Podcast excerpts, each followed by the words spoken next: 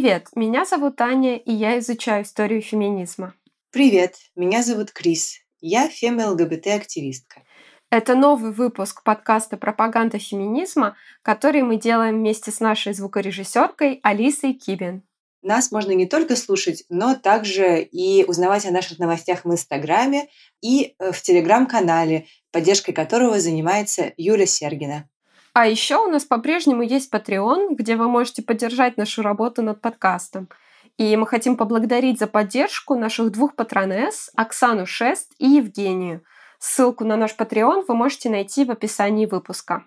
А тема нашего сегодняшнего выпуска – феминизм и медицина. Да, гостьей этого выпуска стала Ева Цветкова, ведущая телеграм-канала доказательной эндокринологии «Эндоновости». В этом выпуске мы поговорили о гендерном и цис-перекосе в медицине, о том, э, как найти и распознать ЛГБТ и фем-френдли специалистку, и о том, с какими проблемами сталкиваются транс- и интерсекс-персоны в медицине. Ну и также о многом другом. Ставьте нам оценки на подкастных платформах, присылайте ваши вопросы, оставляйте нам отзывы и комментарии. И хорошего вам прослушивания. Добрый день, Ева. Спасибо большое, что вы согласились с нами поговорить. У нас в начале каждого выпуска есть э, традиционный вопрос. Мы всегда просим гостей представиться, рассказать, чем э, они занимаются, и мы всегда еще спрашиваем, считаете ли вы себя феминисткой, а если да, то к какому течению относите, если относите? Спасибо, что пригласили. Меня зовут Евдокия Цветкова, обращаться ко мне можно Ева. У меня очень много чего я могу себе сказать, чем я занимаюсь? Ну, наверное, главная моя идентичность – это врач-эндокринолог и медицинская журналистка, популяризаторка науки. Мне кажется, это самое главное обо мне. Я, безусловно, считаю себя феминисткой, а вот в плане к какому течению отношусь, мне очень понравилось, как на одном из ваших выпусков сказала Оксана Васякина, а, что а, она комбинирует разные течения феминизма в себе, а, наверное, до некоторой степени я могу сказать так же. То есть в целом я себя определяю как а, интерсекциональную феминистку, разделяю интерсекциональный подход, но в каких-то вопросах мне ближе радикальные какие-то идеи феминистические, радфем, в каких-то вопросах соцфеминистические. То есть все зависит на самом деле от конкретной ситуации. Спасибо большое. Вот наша тема сегодняшнего разговора — это феминизм и медицина. И вот когда я думала над э, вопросами, которые я бы хотела, чтобы мы обсудили с вами, я вспомнила, что во втором сезоне мы записывали выпуск с психотерапевткой, психологиней Вероникой Смоглюк, и мы там разговаривали про фем-оптику в работе психолога, психологини. Крис, наверное, помнит этот момент. Мы там, по-моему, э, спрашивали как раз у Вероники, как ей кажется, может ли психологиня быть феминисткой и вообще каким-то образом обозначать свою позицию? И она сказала, что вообще ей кажется, что профессиональная психотерапия как бы в своей норме, она должна быть с фемоптикой, потому что специалистка не должна там транслировать гендерные стереотипы, victim blaming, навязывать какие-то патриархальные нормы, там, говорить, вам надо просто родить детей, и все у вас наладится, и муж перестанет там а, бить и будет любить, что э, вообще в норме фемоптика, она как бы должна быть, и ее даже в идеале не нужно бы обозначать никак, потому что она является частью как бы профессионализма.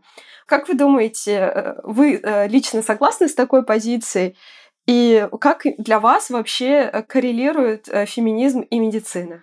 Я с такой позицией, безусловно, согласна, причем как в области психотерапии, так и в области медицины вообще, потому что, ну, в данном случае фемоптика это, по сути, как раз равно нормальное отношение, да, какое-то человеческое, без а, трансляции м, стереотипов, которые, ну, у всех, наверное, нас есть какие-то усвоенные, да, просто кто-то с ними старается там бороться, кто-то нет, без трансляции их внутрь э, лечебного процесса, внутрь помогающих каких-то практик. По-моему, это очень важно, безусловно. И, на мой взгляд, медицина без фемоптики, наверное, ну, не должна существовать. Этот вопрос, на самом деле, про фемоптику, он же несколько а, похож на а, вопрос а, помощи там, медицинской людям из ЛГБТ-сообщества, по сути, да, то есть про а, некое ненавязывание своей позиции, про нормальные отношения и так далее.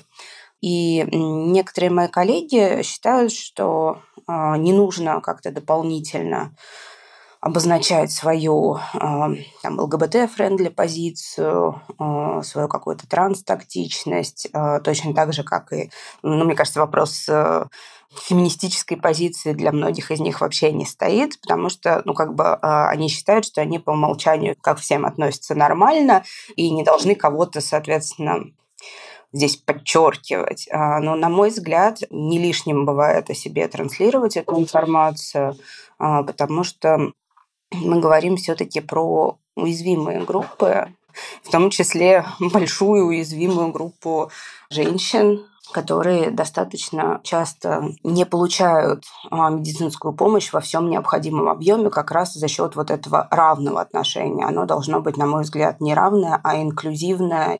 Врач должен понимать да, какие-то вопросы, в чем а, отличие там, женских состояний, а, в чем а, особенности организма. И, наверное, это про какую-то социальную включенность тоже. То есть не только знание об организме, но и о социальном да, каком-то состоянии. То есть вот э, все эти вопросы про патриархальные нормы, их трансляцию, про victim blaming, мы прекрасно понимаем, куда обращаются да, жертвы домашнего насилия. Они в том числе обращаются к врачам, да, там какие-то травмпункты и так далее. И, э, на мой взгляд, здесь, поскольку у нас не очень развит институт социальных работников, ну, как бы не настолько развит, насколько хотелось бы. Здесь очень многое ложится на врача, и если врач не будет адекватен э, в этом отношении, то все это может закончиться в целом не очень хорошо, и женщина, э, ну или э, другая, да, там жертва домашнего насилия не получит всю необходимую помощь. Но мне кажется, как раз в подкасте «Мой гендер сегодня» вы тоже приводили пример, что, например, если женщина приходит к врачу, и явно видно, что она подвергается какому-то домашнему насилию, да, врач в этот момент должен не проигнорировать как бы этот факт, да, как-то наоборот э, а, помочь женщине включить эту оптику как бы дополнительную. Ну, в принципе, да, я так считаю. А, но на самом деле скажем так, а, если а, возникает хотя бы подозрение, то по-хорошему врач должен как-то аккуратно расспрашивать, давать опросники, если это требуется, да, предложить какую-то помощь, чтобы эта женщина да, там увидела, что она не одна, и направить ее к каким-то тоже другим помогающим специалистам в центры, а, куда могут обратиться жертвы домашнего насилия потому что часто, кроме врача, это может никто и не увидеть просто. И кто еще сможет помочь и направить. Поэтому, ну да, мне кажется, это очень важный момент.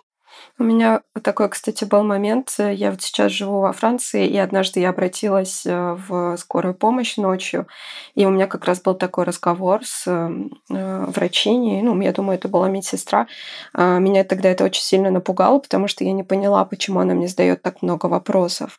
Она задала мне очень много вопросов. Она спросила меня, а вот вы пришли с этой проблемой, но нет ли чего-то еще? Вы можете мне рассказать? То есть она действительно подумала, что если я обратилась ночью, что я, наверное, от чего-то ушла или, наверное, в какой-то плохой ситуации. И меня тогда это немножко напугало, но потом я поняла, что это вообще это очень здорово, что она это делает потому что в моей ситуации это было как бы не совсем релевантно, а, но в ситуации другой ее вот это внимание, это же это очень кому-то может помочь. Да, это на самом деле очень здорово, что, ну, как бы, мне кажется, так и должно на самом деле происходить, а, но, естественно, это такая проблема несколько институциональная получается в том плане, что а, иногда врачи просто не могут да, там до этого дойти, не в силу того, что они не думают в эту сторону, а в силу того, что, а, не хватает, просто, ну, банально, не хватает времени на приеме, ну, то есть это проблема организации здравоохранения, по сути, то, что мало времени, а, много пациентов, нагрузка слишком большая, там много смен подряд бывает у докторов и так далее, нехватка в целом кадров медицинских. И получается ситуация, что а, врач, может быть, и спросил бы, если бы у него не был так замылен глаз, если бы у него не ждала бы еще толпа из большого количества пациентов в коридоре, если бы он не выгорел на этой работе в связи с таким графиком и такой, извините, зарплатой, как это часто бывает, к сожалению. Да? Вот, поэтому чтобы все это работало хорошо, это должно все быть организовано на управленческом уровне, не только личной инициативы врачей, потому что кто-то находится в привилегированном положении и может себе позволить, например, в там, частной медицине, э, где можно сделать себе прием э, большее количество минут и спросить действительно обо всем, в том числе обратить внимание на какие-то такие штуки а кто-то просто не может себе это позволить, потому что не имеет таких э, привилегий на своем месте работы. Наверное, здесь мы начали говорить про институции, и вот мы думали как раз поговорить немного про медицинскую академию. Это тоже такая большая институция. Как вам кажется, на сегодняшний день медицинская академия остается патриархальной или а, все-таки есть какое-то развитие в этой области, какие-то подвижки? Но у нас все общество патриархально, поэтому было бы на самом деле, наверное, несколько утопично предполагать, что может быть один такой островок, вот именно медицинская академия, которая будет не патриархальной и будет транслировать какие-то прекрасные совершенно идеи. А, ну, к сожалению, это, конечно, не так. К сожалению, а, медицинские университеты и вот весь этот а, процесс обучения, он продолжает оставаться в рамках различных гендерных стереотипов. Там мы сталкиваемся с сексизмом, с харасментом иногда, да, и не является медицина в этом плане каким-то утопичным островом, к сожалению. Я так посмотрела ретроспективно, а, менялось ли что-то за вот те годы, что я там нахожусь. Ну, я бы сказала так, сам академический мир изменился очень слабо, потому что в основном там работают те же люди, которые работали 10-20 лет назад. А достаточно мало каких-то ну, молодых специалистов все-таки приходят. Ну, то есть они, безусловно, есть, но их не очень много. Они занимают там, понятно, не руководящие должности в основном. Несколько изменился, наверное, мой круг общения, просто выборка у меня не репрезентативная. То есть мне кажется, что все как будто бы стало лучше, но, скорее всего, это за счет того просто, с кем я общаюсь. Ну, а так, э, если вы, да, там говорите, что слушали как я рассказывала в подкасте «Мой гендер сегодня» о том, как, например, у меня на одном из мест работы проходили пятиминутки, которые включали в себя различные сексистские замечания со стороны руководящего сотрудника к а, подчиненным сотрудницам. И я рассказывала также там про случаи харасмента в медицинской среде, а, которых, к сожалению, тоже достаточно много. То есть это все по-прежнему есть, это не так уж давно происходило. Вот, поэтому я бы сказала, что в целом все остается, наверное, к сожалению, так же. К слову об этом э, таком патриархальном мире да, медицинской академии и вообще всего, что связано да, э, с этим. Есть еще другая проблема. Недавно мы тоже обсуждали в одном из наших подкастов э, книгу Кэролайн Криаду Перес «Невидимые женщины. Почему мы живем в мире, удобном только для мужчин. Неравноправие, основанное на данных». И в этой книге она пишет о гендерном перекосе и о дефиците гендерных данных. И этот дефицит затрагивает почти все стороны жизни женщин. То есть, в частности, и э, сторону, связанную со здоровьем, с медициной и так далее. Например, она пишет, что часто э, многие болезни, многие симптомы болезней считаются универсальными, но на самом деле зачастую они не универсальны, а они описаны по мужскому организму, который как бы типа считается универсальным. И из-за этого, например, часто у женщин не диагностируют инфаркт вовремя. Или там она пишет, что в испытаниях лекарственных препаратов тоже принимают участие в большинстве своем именно мужчины, либо исключительно мужчины. И в связи с этим у меня есть такой вопрос. Э, встречались ли вы с какими-то проявлениями такого перекоса? И также можно ли сказать, что еще больше, чем цис женщины, от этого перекоса страдают транс и интерсекс персоны? Замечательная книга, кстати, совершенно прекрасная. Ну, что я как бы могу сказать? На самом деле, к сожалению, в то время, когда я училась, а, в э, академической среде нам во время обучения особо не говорили что-то про доказательную медицину, то есть все, по сути, преподавалось по учебникам, а не по каким-то да, ссылкам на исследования, на основании чего вообще что-то то или иное утверждается. Поэтому, когда я для себя открыла мир доказательной медицины, это в целом перевернуло мои представления очень о многом. В частности, о том, что утверждения, которые даются да, в учебниках, а, могут быть основаны на чем-то совершенно... То есть мы не можем перекладывать этот опыт а, да, эм, экстраполировать эти данные с одной группы, на которой это действительно было получено, на другую группу. А, и, в принципе, можно сказать, что где-то до середины 90-х годов в исследования лекарственных тех же препаратов женщины практически не были включены. И только в там, 94-95 на это стали обращать внимание. Национальный институт здоровья в э, США выпустил прям специальные рекомендации, что обязательно для того, чтобы смотреть э, различия по действию препаратов в разных организмах, должны быть включены в исследования и женщины также, потому что все, что было до этого, по сути, э, когда уже после завершения испытания препаратов шли данные о каких-то побочных эффектах, то большинство этих побочных эффектов это были данные, полученные от женщин, которые стали применять этот препарат, и выяснилось, что э, в организме происходит что-то не то в связи с его приемом. И это, собственно, до сих пор продолжается, потому что и в 2000-е годы 8 э, из 10 случаев, э, когда э, лекарство было выпущено на рынок, а потом оттуда изъято, это связано с э, тем, что были какие-то серьезные побочные нежелательные эффекты получены в женской популяции. Соответственно, вот с середины 90-х стали привлекать активнее женщин, стали выдавать гранты на исследования с требованиями, чтобы туда в исследования были включены женщины но по-прежнему есть э, недостатки да, в этой области, то есть проблема не решена, э, потому что э, хотя женщин стали включать, но при этом очень и очень редко в исследованиях оценивают различия действия да, тех же препаратов именно в зависимости от там, половой принадлежности. И есть э, недостатки в методологии исследований, потому что очень многие дизайны исследований подразумевают, что женщины на время приема э, там, этих лекарственных препаратов или э, участия в каких-то манипуляциях, в общем, на время участия в исследовании, должны использовать оральные контрацептивы, ну или иные методы контрацепции гормональные. Соответственно, для того, чтобы полностью исключить возможность беременности, ну, потому что, понятно, этическая сложность есть в данном вопросе, есть опасения, но это на самом деле сбивает э, ту картину, которую мы должны да, там получить. То есть мы не понимаем, э, например, каких-то зависимостей от цикла овуляторно-менструального и приема препаратов. Может быть, там лекарства действуют немножко по-разному в зависимости от э, дня цикла.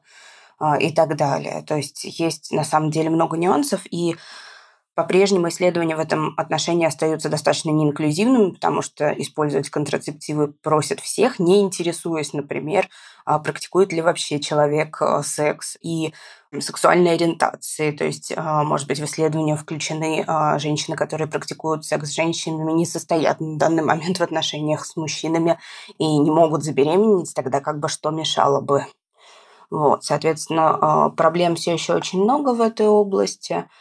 И когда мы назначаем, по сути, какое-то лекарство, мы не можем быть до конца уверены в том, что его а, действия и побочные эффекты будут действительно а, такими, как это описано, если, допустим, в исследовании было 90% с лишним включено цис-мужчин, и остальные женщины находились на оральных контрацептивах, а наша пациентка, например, не находится. Да? Что касается а, транс-интерсекс людей, а, то ну, здесь вообще как бы все еще намного хуже, потому что каких-то исследований с привлечением а, этих групп вообще очень мало. И, например, в отношении а, той же гендерно-аффирмативной гормональной терапии, там же ведь большинство данных а, каких-то, то есть то, что мы рекомендуем, это, по сути, получено с экстраполяции данных, экстраполируется с исследований на цис-людях. То есть это вообще все до некоторой степени вилами по воде писано, и только сейчас начинают появляться какие-то публикации с участием транс-людей, интерсекс-людей, а, но они по-прежнему имеют очень большие недостатки в а, дизайне исследований, потому что ну, достаточно мало человек участвует. Это понятно почему. Потому что и в целом не такая большая группа населения, но и люди боятся участвовать в исследованиях, а, в том числе а, за счет того, что ну, опасаются, что это как-то выявит их а, статус. Это не всегда безопасно в тех местах, где они проживают. И получается, что, например, какие-то данные мы да, там предлагаем использование каких-то препаратов, чисто основываясь вообще на опыте, там, полученном в отношении цисгендерных людей, и мы не можем до конца предсказать, какой будет эффект, не будет ли каких-то нежелательных побочных эффектов. А, то есть это какое-то некоторое экспериментирование каждый раз. Это, естественно, каждый раз проговаривается там, с пациентом, с пациенткой. А, но если бы этих исследований было больше, если бы у них был лучший дизайн, а, то как бы всем бы было только лучше от этого. То есть получается какая-то такая социальная невидимость да, некоторых категорий, она а, находит свое отражение в медицине тоже. И чем еще больше, чем невидимые женщины, да, в, в медицине тоже невидимы трансперсоны и интерсекс-персоны пока что на данный момент. Да, безусловно. Скажем так, мы в принципе живем в социуме, и мне кажется, в любой области а, невозможно исключить вот это влияние социального, но за счет того, что медицина – это работа людей с людьми, здесь это влияние очень выраженно проявляется, и все социальные проблемы, они очень хорошо подсвечиваются и выявляются по медицине, в частности, а, вот эти ситуации, когда транс и интерсекс люди боятся обращаться за помощью к врачу, потому что у них до этого был крайне негативный опыт, и э, вот это бояться обращаться за помощью потом выливается в какие-то серьезные осложнения, последствия для здоровья, иногда летальные исходы именно на основании э, позднего обращения, ну, как бы мы явно видим, что проблема социальная колоссальная.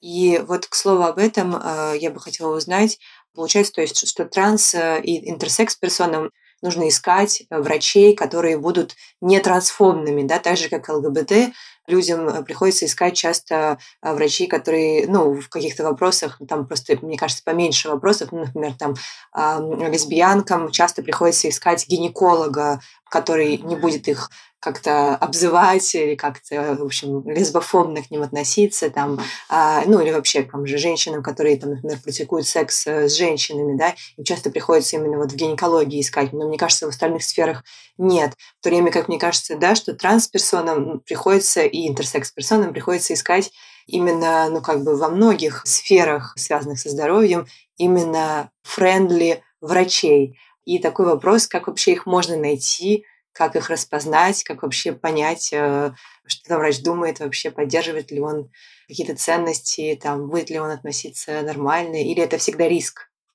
Угу. Хороший вопрос, на самом деле.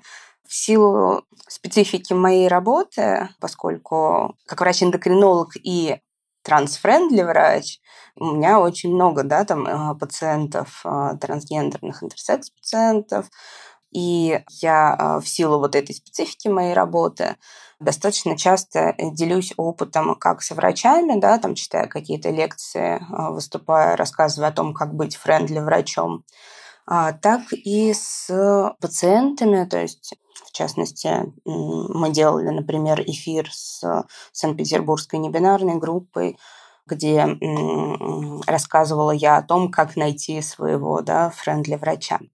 То есть это на самом деле тема, которую вы сейчас подняли, она у меня порядка там на полтора-три часа лекции может растягиваться, а, но я попробую сейчас в коротких каких-то да, тезисах, кратких это изложить. Во-первых, действительно за счет особенностей да, того, что э, транс, там, интерсекс люди могут иметь какие-то особенности, телесные, на которые врач обратит внимание, и за счет того, что принимают определенные там, препараты, и это, по идее, нужно проговаривать с врачом практически любым для того, чтобы там не вступили препараты, назначенные им в какой-то конфликт и так далее. Соответственно, а, эта группа пациентов оказывается более уязвимой, чем остальные ЛГБ люди, которые не со всеми врачами, им нужно зачем-то да, там обсуждать а, свои сексуальные практики. То есть это не всегда является предметом беседы, это легче, соответственно, как-то спрятать, не говорить об этом. А, хотя, на мой взгляд, это тоже отдельная проблема, что а, людям приходится об этом думать а, и не проговаривать да, там что-то с врачом, не быть откровенным, потому что боятся каких-то негативных реакций. Френдли врачи, безусловно, есть. И далеко не всегда это врачи, которые, не знаю, там проходили какие-то специальные семинары на эту тему. То есть, например, часть моих а, да, там, пациенток, пациентов рассказывали мне о том, что вот они просто ходят у себя в поликлинику по месту жительства, и у них там прекрасный опыт, они там могут быть открытыми, и все там а, как бы поддерживающие к ним относятся. Но, к сожалению, так бывает далеко не всегда, и бывают наоборот истории, когда даже там за экстренной помощью обращаются люди и подвергаются какой-то дискриминации, в том числе дискриминации не только э, на уровне каких-то обзывательств, да, но и на уровне отказа в оказании медицинской помощи. Где э, искать? Ну, вот вы уже упомянули э, про опыт женщин, практикующих секс с женщинами, то есть там бисексуалок, лесбиянок в обращении к гинекологиням, и существуют так называемые белые листы а, гинекологов-гинекологинь, которые, а, как правило, ходят по различным пабликам а, в социальных сетях, в телеграм-каналах, и можно там посмотреть специалисток, специалистов в своем городе. Ну, нечто похожее есть, например, и у организаций, которые практикуют равное консультирование для трансгендерных людей. То есть э, в России это, например, такие организации, как Т-действие, Выход, даже Санкт-Петербургская небинарная группа, Т9 НСК, эм, ресурсный центр э, в Екатеринбурге. Я на самом деле сейчас далеко не всех, скорее всего, перечислила, ну, как бы эта информация, в принципе, находится в широком доступе. Можно даже, ну, просто гуглить там равные консультации, например, для транслюдей. И есть вероятность, что что-то в вашем регионе, да, там тоже вылезет. А, и, соответственно, можно туда обратиться. И один из а, достаточно частых запросов на равных консультациях – это запрос на френдли врача.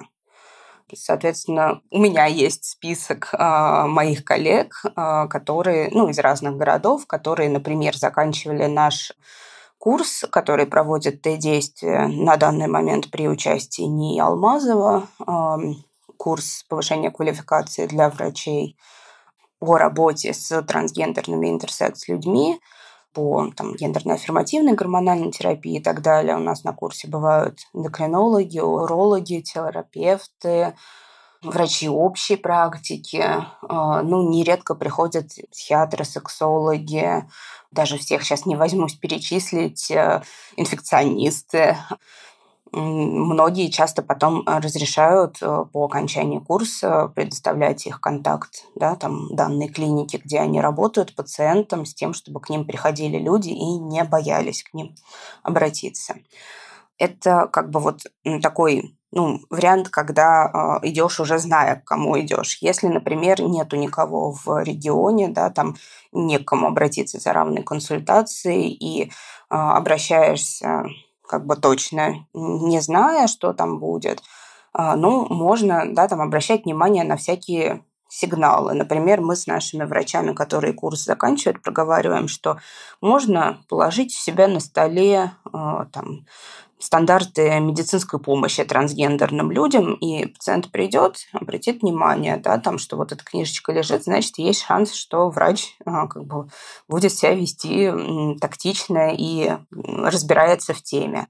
Значочки можно там к халату прикалывать. То есть я, например, сама на халате а, периодически ношу а, значок с маленький стран с флагом. То есть кому надо, тот считает, да. Мне кажется, это очень здорово, как техника, очень, очень классная техника. Вот тогда оставлять книжечки или что-нибудь такое, да. Ну да, какие-то такие сигналы. Вот, э, в принципе, вот мы с докторами тоже проговаривали на семинаре по том, как быть ЛГБТ- friendly а, врачом, что стараться создавать комфортную обстановку в там, кабинете, плакаты, которые висят, чтобы они включали какое-то гендерное разнообразие, а не только там чтобы не только, например, гетеропары были изображены, если это кабинет гинеколога, да, вот. Ой, ну это, это прям мечта, я никогда такого не видела.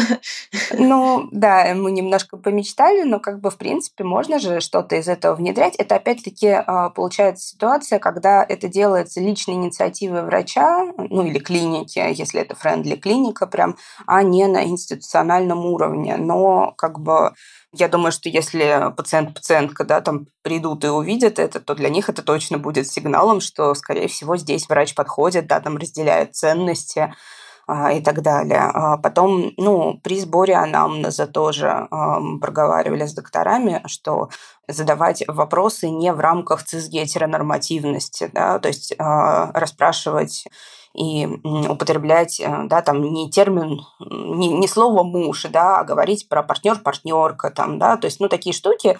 То есть понятно, что человек, э, который э, в теме, он это считает и как бы поймет тоже, что здесь доверительная обстановка, и можно говорить что-то о себе.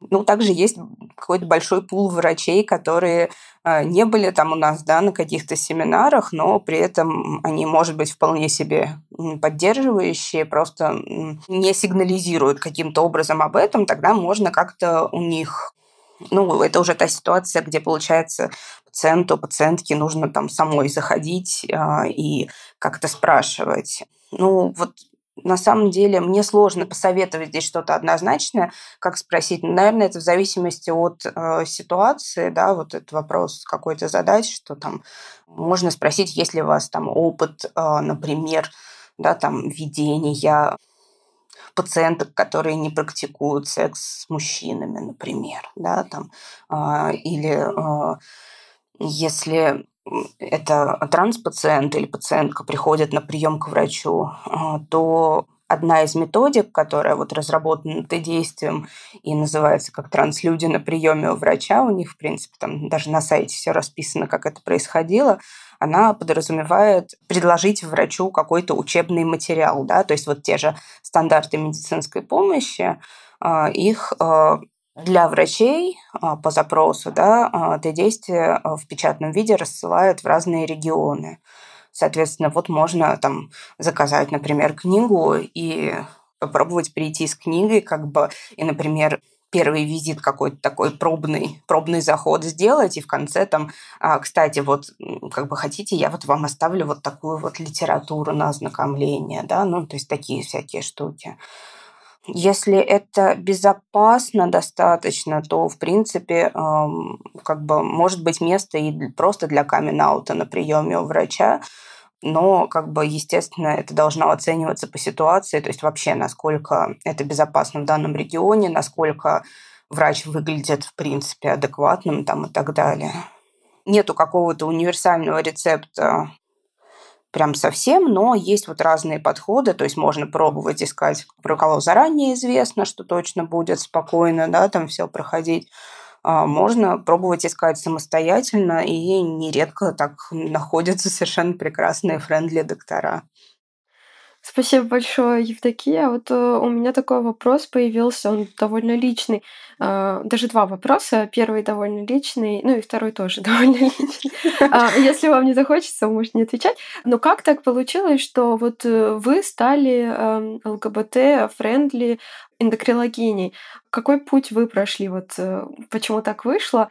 Ну, это для многих, мне кажется, не очевидно, да, даже каких-то очень молодых специалистов, специалистов. И второй вопрос. А для вас важно работать э, в месте, где действительно ЛГБТ- friendly э, атмосфера и где работают именно friendly специалисты, специалистки? Это хорошие вопросы. А, ну, наверное, скажем так, а, первый вопрос действительно достаточно личный. И вот на нашем курсе, который я упоминала, который курс э, повышения квалификации для врачей по работе с транслюдьми, э, с транспациентами, э, проходят э, такие семинары, которые называются «Мастерская хорошего вопроса». Их проводят совершенно прекрасная Инга Грин, а, моя подруга, специалистка по а, гендеру и сексуальности, а, психологиня она. В общем, эта практика хорошего вопроса – это один из инструментов нарративного подхода в психологии и психотерапии, который возвращает авторство да, там, каких-то событий жизненных и так далее а, человеку, который а, позволяет под другим углом взглянуть на а, какие-то истории из жизни, часто достаточно да, там, неприятные, он имеет доказательную ценность в отношении разных групп, в том числе в отношении уязвимых групп, там, ЛГБТ-сообщества и так далее на э, Трансфесте в этом году, когда Инга э, рассказывала про Всемирную организацию профессионалов по трансгендерному здоровью, которые помогают трансгендерным пациентам WPAS.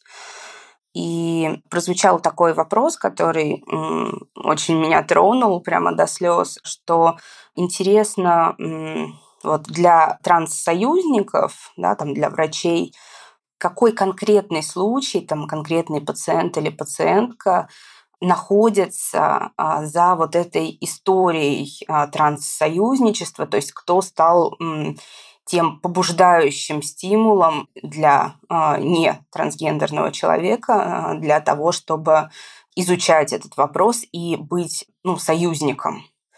Вот. Соответственно, вы мне сейчас, по сути, ну, тот же вопрос задали mm-hmm, в отношении mm-hmm. меня. Это всегда какая-то личная история, получается. Да, это да? до некоторой mm-hmm. степени всегда личная история.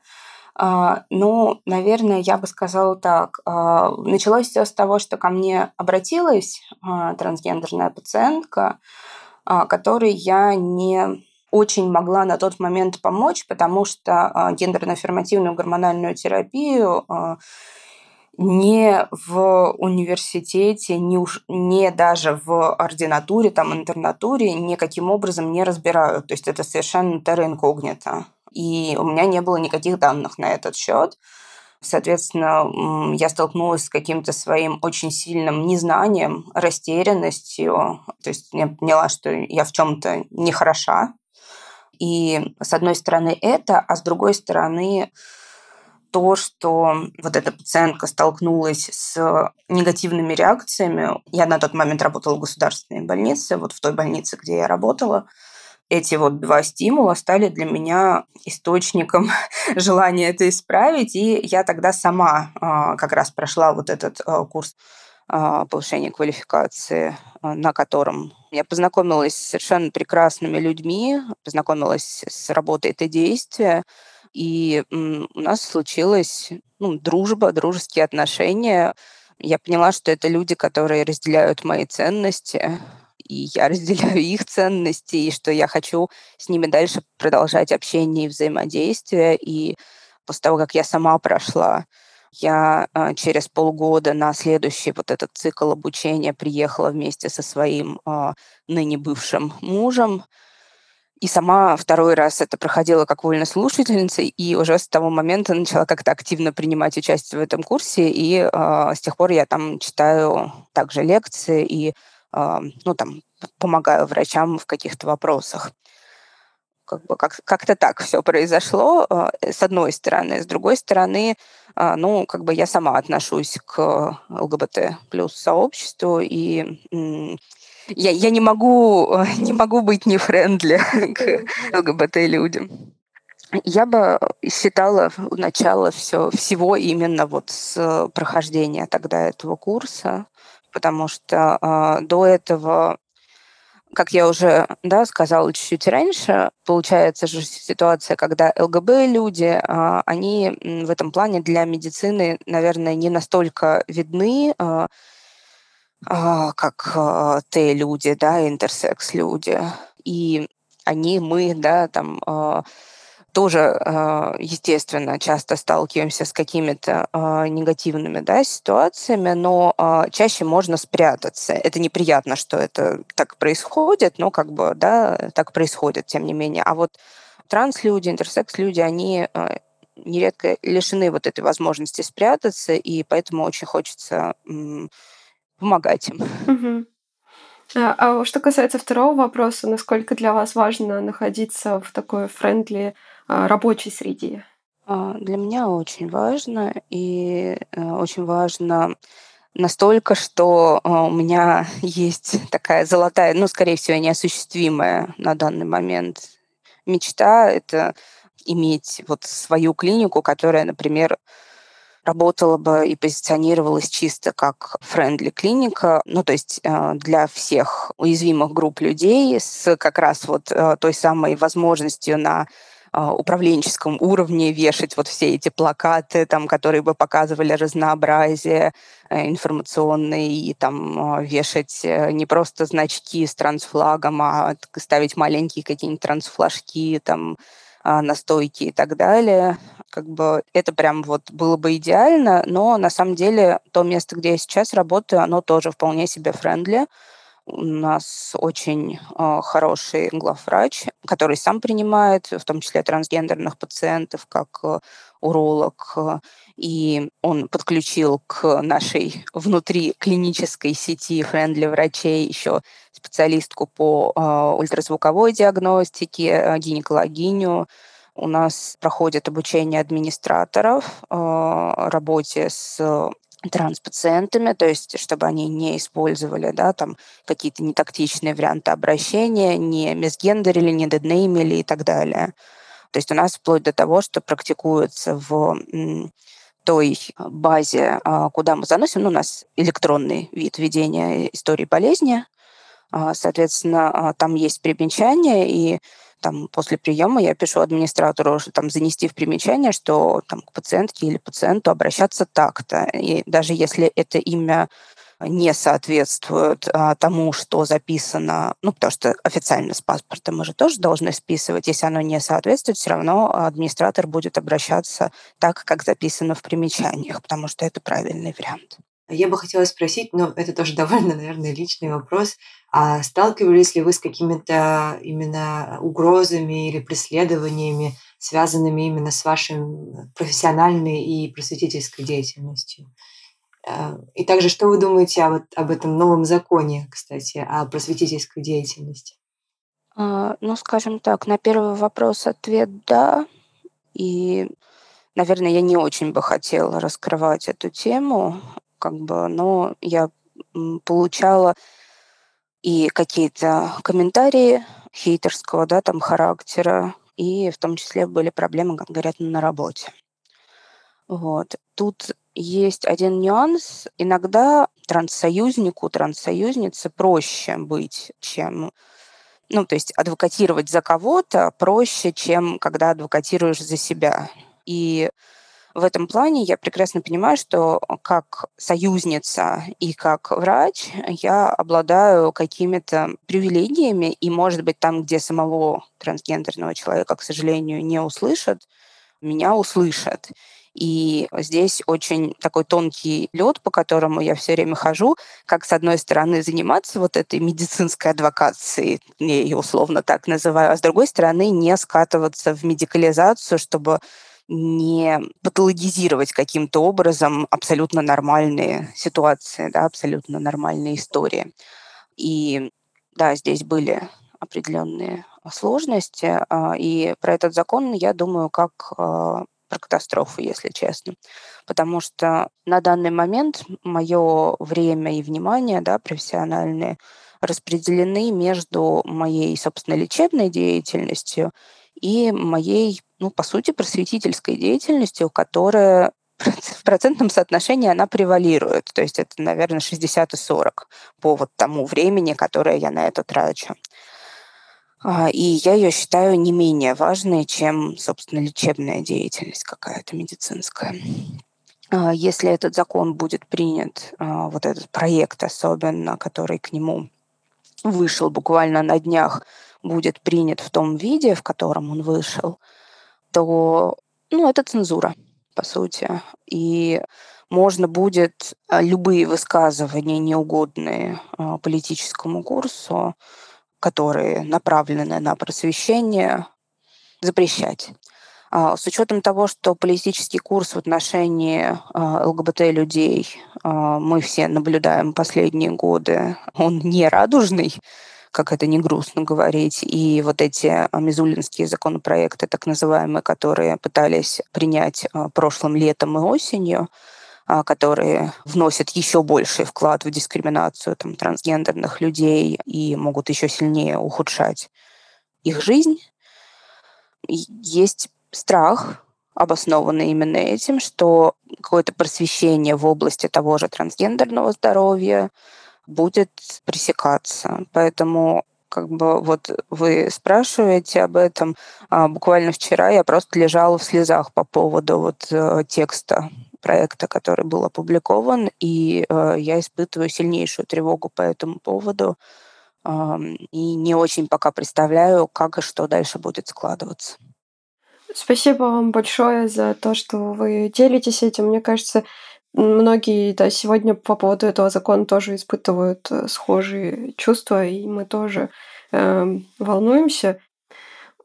У нас, наверное, последний вопрос уже. А, мы хотели попросить вас порекомендовать нашим слушательницам, слушателям какие-нибудь ресурсы, образовательные ресурсы, книги, фильмы, э, что угодно, которые помогли бы им углубиться в какие-то вопросы, которые мы сегодня обсуждали. Мы сегодня, кстати, не затронули вот именно термин, вопросы терминологии. А, ну, может быть, кому-то хочется больше узнать да, о том, кто такие интерсекс-персоны, с какими проблемами сталкиваются э, трансперсоны и так далее.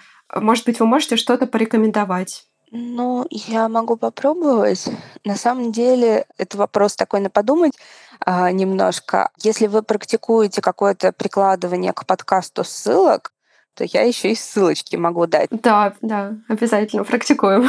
Да, но из того, что вот, ну так быстро приходит в голову, мне кажется, полезны для изучения книги, такие как «Гендерный мозг», а, если не ошибаюсь, там Джоан Риппон, авторка книги. Это книга про различия или отсутствие различий в познавательной деятельности, то есть каких-то нейроотличий у людей а, с разным полом. Да. На мой взгляд, очень интересно для изучения, особенно для тех, кто мыслит некоторыми гендерными стереотипами о том, что действительно есть какие-то различия в способностях, например, у мальчиков и девочек, скажем так. Вот. А еще мне нравится книга, а, я, к сожалению, сейчас не вспомню автора, но у нее такое название, что ее найти несложно. Она называется «Может ли гендер меняться?». Это, по сути, как раз книга, которая затрагивает вопросы фемооптики, и одновременно там достаточно много интересно можно почитать про интерсекциональный подход, э, про интерсекс людей, про трансгендерных людей, а, про историю феминизма. При этом я ее как бы читала, она проверена на тактичность. Там есть э, именно в русском переводе несколько не совсем корректных терминов, но это сильно не должно, да, там как-то прям даже неподготовленному читателю как-то сильно все испортить. Плюс она совершенно прекрасно проиллюстрирована, и там очень интересный способ верстки, там абзацы в зависимости от их смысловой нагруженности и важности, да, того, чтобы они были прочитаны, они набраны шрифтом разного размера. И, собственно, в самом начале предложено, если у вас мало времени, то читайте только по самому крупному шрифту, да, основное вы поймете. Если там у вас больше времени, то можно уже в более мелкий шрифт идти, соответственно.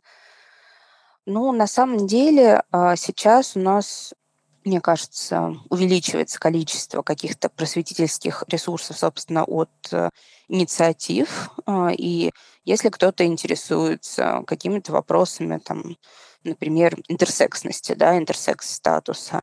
Ну вот есть там э, несколько российских инициатив, например, Intersex.ru, да, у них на сайте э, можно почитать, у них есть подборка видео коротких, которые можно смотреть и э, узнавать про различные интерсекс-вариации, что это вообще такое.